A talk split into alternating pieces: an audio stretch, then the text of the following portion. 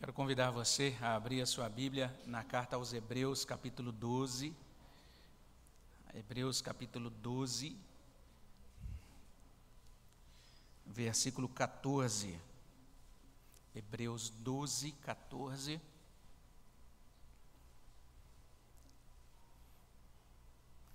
Você que está na sua casa é convidado também a abrir a sua Bíblia nessa passagem, Hebreus 12, 14. Vamos ler juntos essa passagem da palavra do Senhor, Hebreus 12, 14. Leiamos. Segui a paz com todos e a santificação, sem a qual ninguém verá o Senhor. Ó Pai bondoso, fala ao nosso coração, derrama da tua ajuda, da tua graça sobre nós, repreende o inimigo, ó Pai, seja glorificado nesse momento, abençoa as nossas vidas, ó Pai, de todos os que estão acompanhando também nas suas casas, esteja conosco, ó Pai, derramando a tua bondade é, que a tua palavra realmente seja aplicada na nossa, na nossa vida, no nosso coração, como um meio de graça, para a tua glória, no nome de Jesus. Amém, Senhor Deus. O capítulo 12 dessa carta aos Hebreus está enfatizando a saúde espiritual desde o início, essa é a grande ênfase aqui, e essa ênfase na saúde é sempre uma motivação para um movimento. É interessante como o Novo Testamento vai mostrar, vai falar da nossa vida com Deus nesse mundo, sempre de forma dinâmica, sempre destacando movimento. Isso é muito importante. Primeiro, nós somos incentivados a correr, está tá aí no iníciozinho do capítulo 12, 12, de 1 a 3 desse livro de Hebreus. Em seguida, nós somos chamados a lutar, Hebreus capítulo 12, versículo 4, dá essa chama para essa, esta luta. E, além disso, Deus não nos deixa sem ajuda. De acordo com esta palavra de, de Hebreus capítulo 12, Deus está junto de nós, Ele encaminhou Jesus Cristo como nosso redentor, como autor, como, como consumador da fé daqueles que são dele, e Ele nos treina nesta vida. Hebreus nos ajuda, inclusive, neste capítulo, a compreender as aflições, não como coisas fortuitas, como acidentes que nos alcançam, mas de, de, fato como tratativas divinas, Deus nos disciplinando, ou seja, nos treinando, nos educando para a vida. E estas aflições eh, e estas disciplinas nos aproximam mais de Deus, nos colocam mais próximos dele e além disso, nos configuram, moldam a nossa alma para que sejamos cada vez mais parecidos com o Senhor. O texto diz literalmente isso, que nós somos tornados, né, ou, ou, essas aflições nos tornam participantes da santidade de Deus, e elas produzem em nós um fruto pacífico de justiça, é o que você pode conferir em Hebreus capítulo 12, do 5 até o 13. Então, essa foi a nossa caminhada até aqui em Hebreus capítulo 12. E chegamos diante desse versículo tão precioso, o versículo 14. O versículo 14 coloca diante de nós um imperativo, ele começa com uma ordem: seguir. E mais uma vez, perceba a ideia de movimento, porque a gente não erraria se traduzisse assim: corram atrás. Esse é o sentido literal dessa palavra que é traduzida aqui como seguir. É, é esse sentido de correr no encalço de, é o sentido de perseguir. Essa é a ideia. Então veja só, Hebreus capítulo 12, para quem gosta de atividade física, é um achado, né? É, quem, for, quem, é personal trainer já tem aí todo um roteiro para você fazer as devocionais com seus alunos. Começa falando sobre correr, depois fala sobre lutar, agora falando sobre correr atrás, né? perseguir é muito interessante toda essa ênfase na disciplina do treinamento. É um, é um capítulo realmente muito rico nesse sentido. Basicamente, o que está sendo colocado para a gente é que a vida nesse mundo demanda que corramos, que lutemos e que, e que persigamos algumas coisas. Mas a questão é: o que nós devemos perseguir nessa vida? Nós corremos, devemos correr atrás do quê? Essa é a questão. E Hebreus capítulo 12 vai nos ajudar a responder a essa pergunta. E a gente vai ver como a resposta é simples. Nós temos que perseguir duas coisas. Olha só, as duas coisas são, são mostradas aqui em Hebreus 12, 14. Hebreus está nos dizendo, em primeiro lugar, que nós precisamos aprender a viver com as pessoas, é a primeira coisa que ele enfatiza aqui. A segunda coisa, tão simples também, é que nós precisamos aprender a viver com Deus Aprender a viver com as pessoas, aprender a viver com Deus. A primeira necessidade é apresentada logo no início, quando diz: seguir a paz com todos. Essa expressão é muito importante. Seguir, corram atrás de. Correr atrás do quê?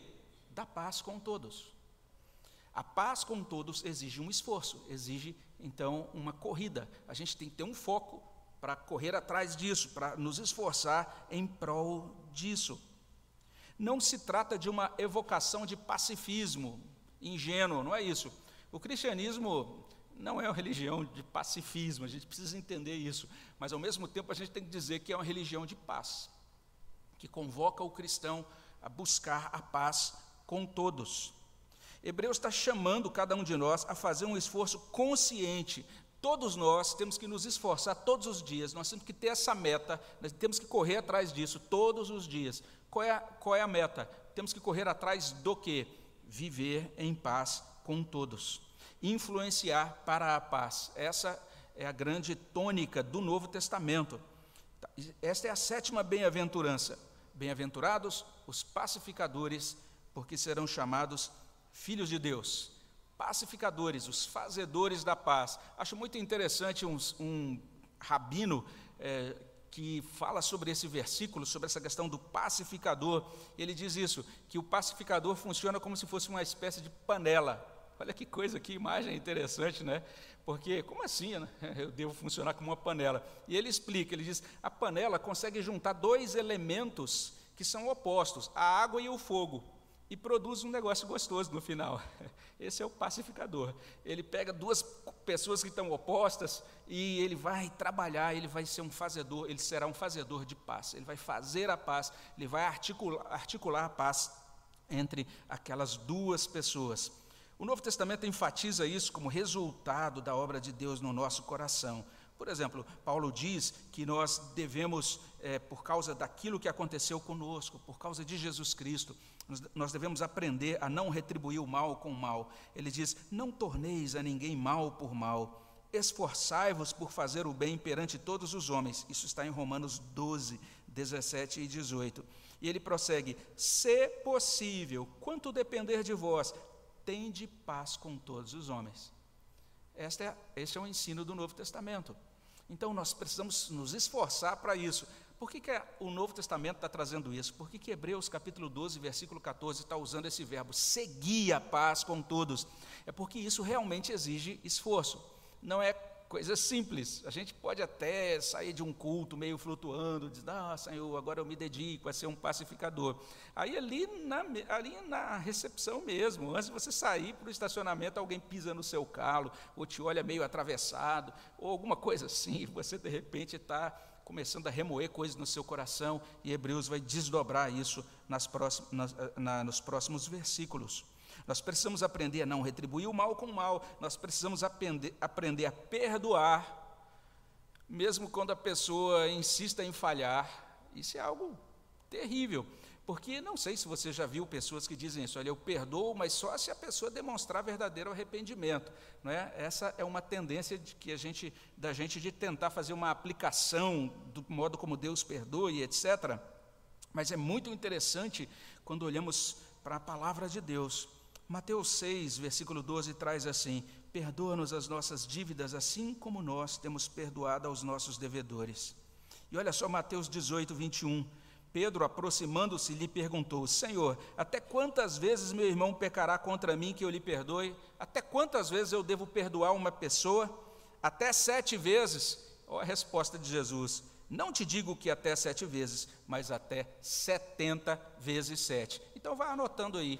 Coloque lá uma lista de quantas vezes você perdoou aquela pessoa.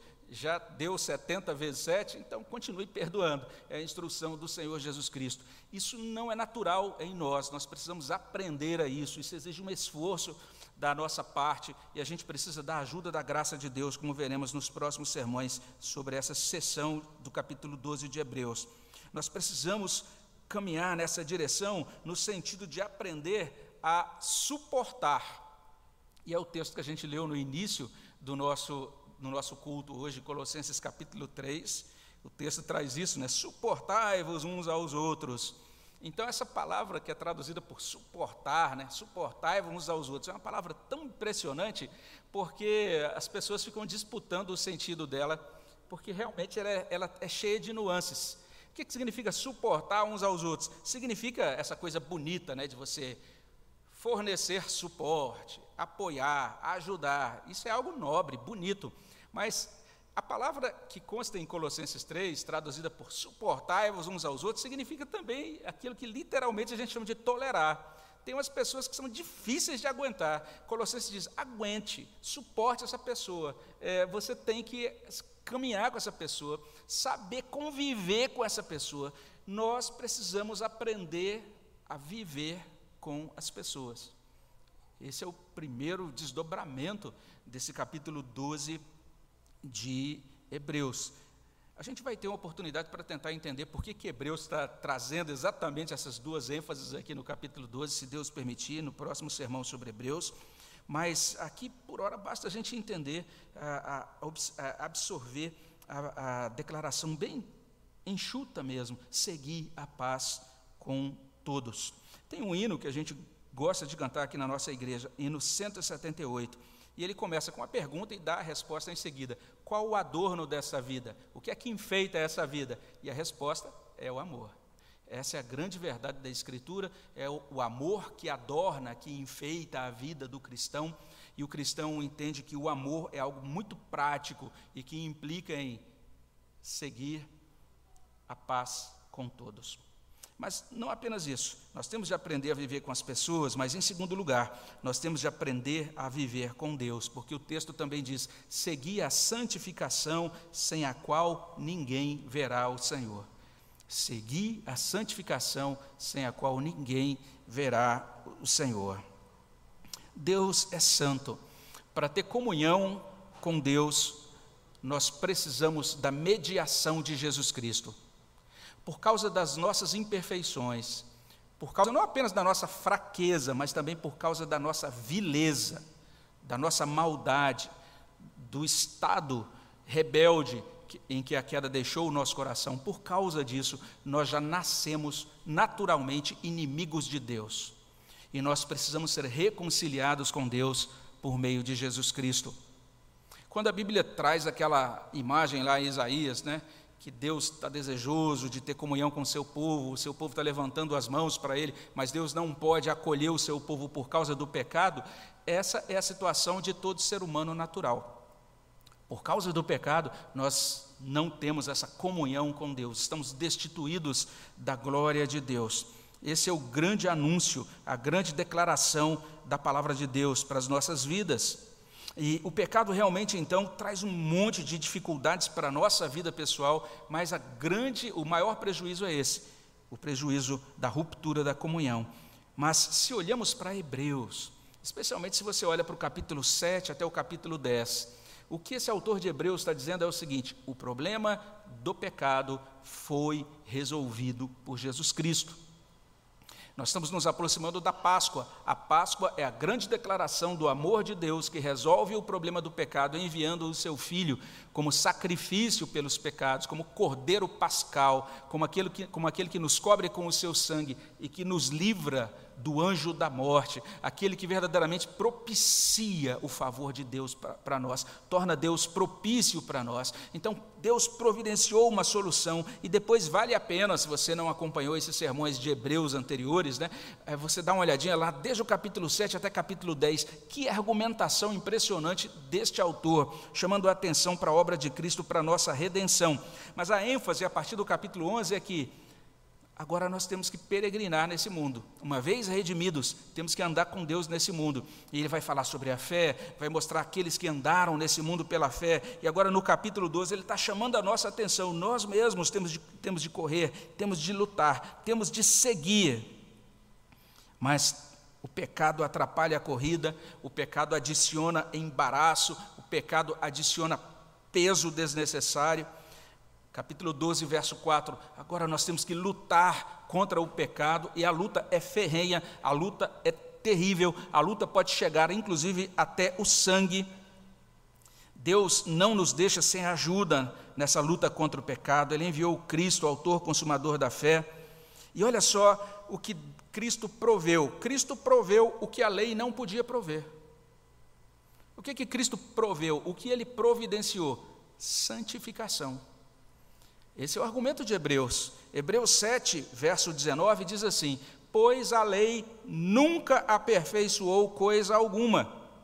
Hebreus capítulo 10, versículo 1 traz o seguinte: diz assim: Ora, visto que a lei tem sombra dos bens vindouros, não a imagem real das coisas, nunca, jamais pode tornar perfeitos os ofertantes.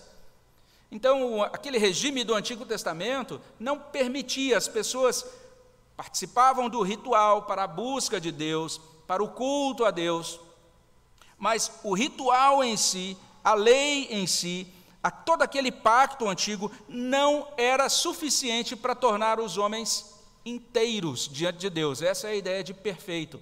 Quando você encontra essa ideia de perfeito no Novo Testamento, não significa impecável, mas significa inteiro. E olha só que coisa interessante. Quando continuamos lendo a teologia de Hebreus, prestando atenção nessa teologia de Hebreus, olha o que diz Hebreus capítulo 10, versículo 10. Nessa vontade, ou seja, na vontade de Jesus Cristo, é que temos sido santificados. Você prestou atenção nisso? Cristo conseguiu aquilo que a lei não conseguia. Cristo realizou aquilo que a aliança antiga não conseguia realizar. É por isso que a nova aliança é superior, ela é perfeita, ela agora substitui a aliança antiga. Hebreus capítulo 10 também, a partir do verso 14, traz o seguinte: com uma única oferta, Cristo, está falando de Cristo, aperfeiçoou para sempre quantos estão sendo santificados. Então, Cristo providenciou para nós aquilo que é necessário para nossa santificação. Ele está sendo o grande agente daquela promessa de Jeremias capítulo 31, que Deus estabeleceria uma nova aliança e que ele naquela, e na, naquela nova aliança Deus purificaria a nossa vida e Deus colocaria a lei do Senhor no nosso coração. Não teríamos mais uma lei externa apenas, mas teríamos agora a lei do Senhor na nossa vida, no nosso coração. É isso que Cristo realiza. E por que isso está incluído na aliança da graça? Porque quando a gente fala, quando a Bíblia fala de salvação, ela sempre aponta também para essa purificação. Por que quando a Bíblia fala sobre redenção, a Bíblia sempre fala também sobre santificação? Essas duas coisas, elas são muito importantes, elas são complementares. Elas não são eh, compartimentos separados da nossa caminhada com Deus. Não dá para você ser para você ser salvo sem ser santificado. Essas duas coisas estão estão sendo trabalhadas na nossa alma conjuntamente. Por quê? Porque Deus quer ter comunhão conosco. Porque Deus quer se encontrar conosco todo dia ali na virada da tarde, na viração do dia, como ele fazia antes da queda. Porque Deus está preparando, Cristo está preparando um lugar para que estejamos eternamente com Ele. Porque haverá uma consumação do reino, e nesse reino consumado estarão os eleitos de Deus. Isso é assim, já está sendo explicado desde o Antigo Testamento. Salmo 15 traz a seguinte pergunta: Quem, Senhor, habitará no teu tabernáculo? Quem há de morar no teu santo monte? Olha, o monte de Deus é chamado de Santo Monte. Então, nós temos o Deus Santo, nós temos o Santo Monte, e quem vai habitar com Deus naquele lugar com aquele Deus é o povo santo.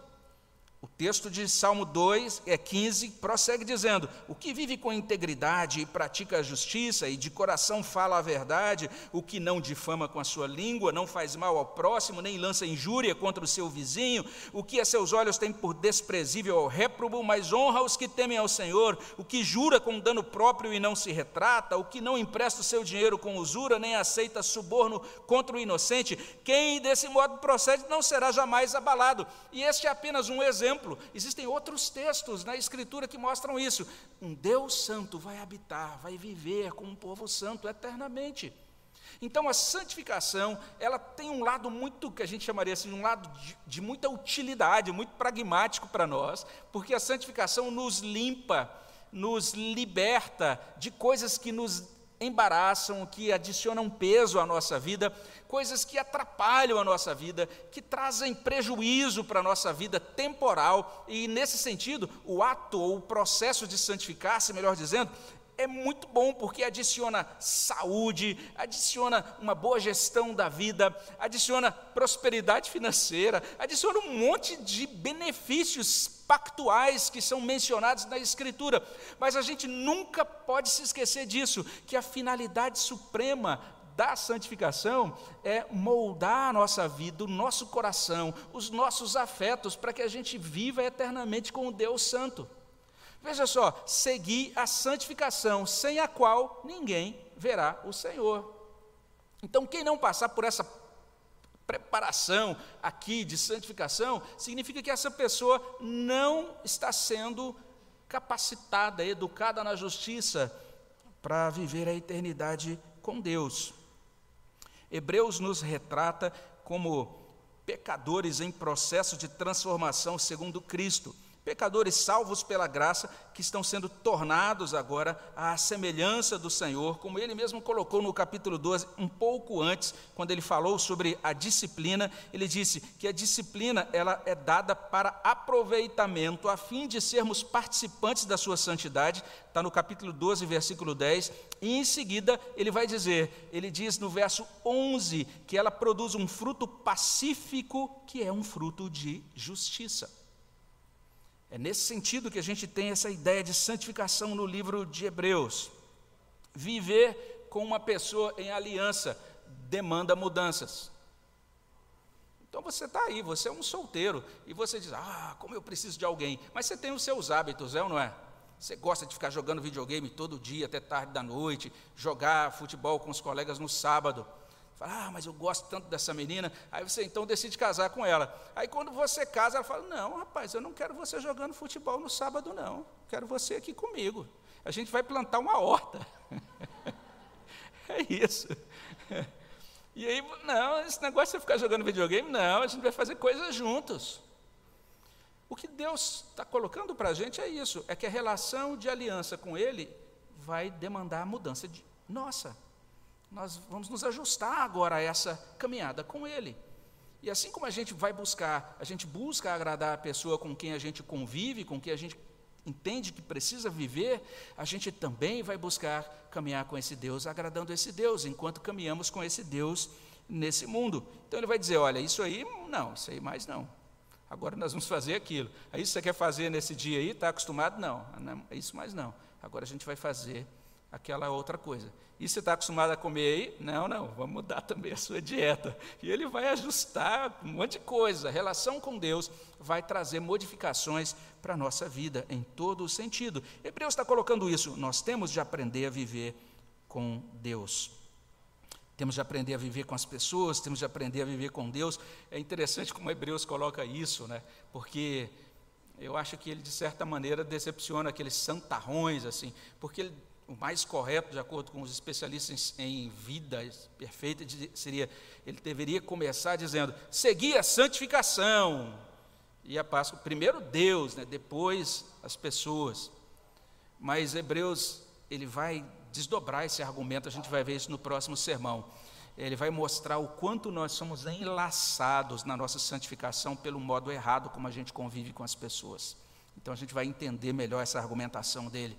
Parece meio esquisito isso, mas o que ele está fazendo aqui é simplesmente atualizando os dez mandamentos. Os dez mandamentos vão trazer isso. Existem deveres para com Deus, existem deveres para com o próximo. É o que o autor de Hebreus está fazendo aqui. Ele está atualizando o resumo dos dez mandamentos que o Senhor Jesus Cristo apresentou em Mateus 22, 37 a 40. Né? Amar a Deus sobre todas as coisas e amar ao próximo como amamos a nós mesmos. Ele está apresentando a cruz. A cruz tem uma trave vertical. A nossa vida tem um relacionamento com Deus, mas a cruz tem uma trave horizontal. Nós temos também que entender que a caminhada com Deus nesse mundo implica aprender a conviver com outras pessoas.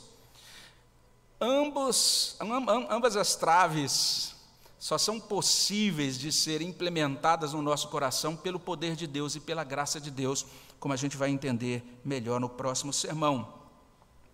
Basicamente é isso. Hebreus está chamando a gente para essa vida, essa vida de movimento, essa vida com Deus nesse mundo. E ele está mostrando que essa vida exige, demanda de nós uma certa disciplina. Ele vai usar a palavra disciplina, educação, treinamento várias vezes no capítulo. Ele também vai mostrar que nessa vida algumas coisas são interessantes, são desejáveis, mas outras coisas são fundamentais. Você pode gostar muito de queijo, mas você não vai morrer caso não consiga comer mais queijo. Os mineiros estão ouvindo bem isso? Então, entendam isso, é a verdade. Não é? mas você não pode viver mais de sete dias sem água em climas frios, ou quatro dias sem água em climas quentes, ou talvez dois dias sem água aqui em Rio Preto. Água é fundamental. O queijo é bom, mas você consegue passar sem ele. Hebreus está colocando: olha as duas coisas fundamentais: aprender a viver com as pessoas, aprender a viver com Deus. Então você tem dificuldade em viver em paz com as pessoas, você é do tipo que gosta de disputas, de intrigas, você é propenso ao rancor, você é aquele tipo que influencia os grupos para dissensão, para divisão, você possui aquela ferida que não cicatriza e que impede você de perdoar, seguir a paz com Deus, ou seguir a, a paz com todos, melhor dizendo. E assim, seguindo a paz com todos, coma do pão e beba do cálice que será servido nessa manhã. Mas não apenas isso, você é permissivo com as coisas erradas. Você vai é, cultivando, você vai deixando que ganhe espaço aquele determinado sentimento, ou quem sabe pensamento, ou comportamento que você sabe que é nocivo que traz grande prejuízo para você, para outras pessoas. Se você é, deixa, abre esse espaço, né, você é aquele tipo de pessoa que não se preocupa com o temor do Senhor. A Bíblia diz: seguir a santificação sem a qual ninguém verá o Senhor. Então, desse modo a gente pode comer do pão e beber do cálice. Hebreus está chamando o tempo todo a nossa atenção para esse fato. Existe um obstáculo à nossa caminhada nesse mundo, à nossa corrida nesse mundo, existe uma luta por conta desse obstáculo. O obstáculo se chama pecado, pecado que embaraça, que adiciona peso, que tenta nos nocautear. O que é importante para que a gente continue correndo e lutando. O que é importante para que a gente continue vivo nesse mundo, para que o nosso sistema espiritual seja preservado nesse mundo.